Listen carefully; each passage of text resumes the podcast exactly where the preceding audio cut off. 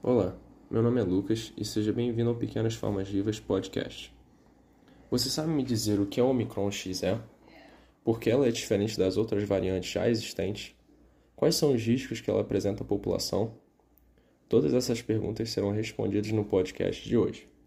Casos em alta nos Estados Unidos, em países da Europa e principalmente na China, onde os 26 milhões de habitantes de Xangai foram colocados em lockdown.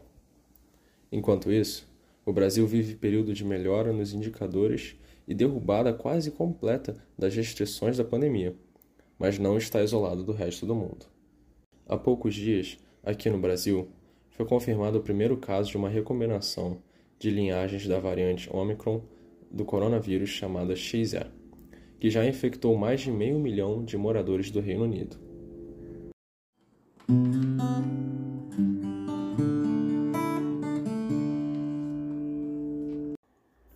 Essa nova subvariante consiste na recombinação das sublinhagens BA1 e BA2 da variante do coronavírus.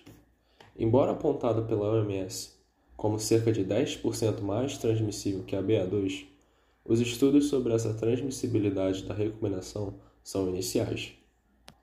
Tá, mas você sabe como essa recombinação acontece? Bom, uma recombinação ocorre quando um indivíduo é infectado com duas ou mais variantes ao mesmo tempo, resultando em uma mistura de seu material genético dentro do corpo do paciente.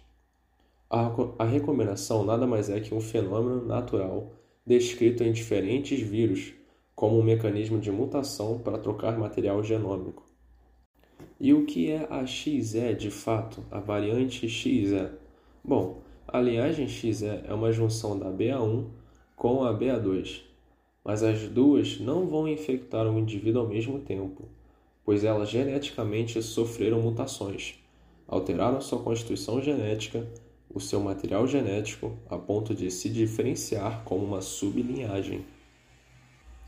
Já no Brasil, houve um levantamento da rede de laboratórios DASA que mostra sobre a sublinhagem BA2 da variante Omicron, que já é predominante no Rio de Janeiro e em São Paulo e, de acordo com os mais recentes dados, obtidos por meio de sequenciamento genômico, a nova linhagem já é responsável por 71% dos casos sequenciados no Rio e 69% dos casos positivos em São Paulo, conforme exames coletados entre os dias 3 e 9 de abril deste ano.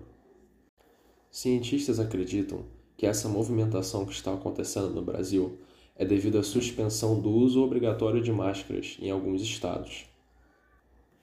Attila Lamarino, doutor em microbiologia, afirma que das versões existentes da Omicron, nenhuma apresentou mudança significativa o bastante para tornar o vírus tão perigoso quanto já foi, desde que a pessoa esteja imunizada.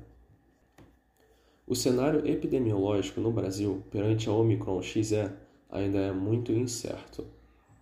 Portanto, os especialistas deixam o alerta para essa situação, pois há a possibilidade de um novo aumento no número de casos, principalmente porque estamos vivendo uma mudança comportamental muito grande com a não obrigatoriedade do uso de máscaras.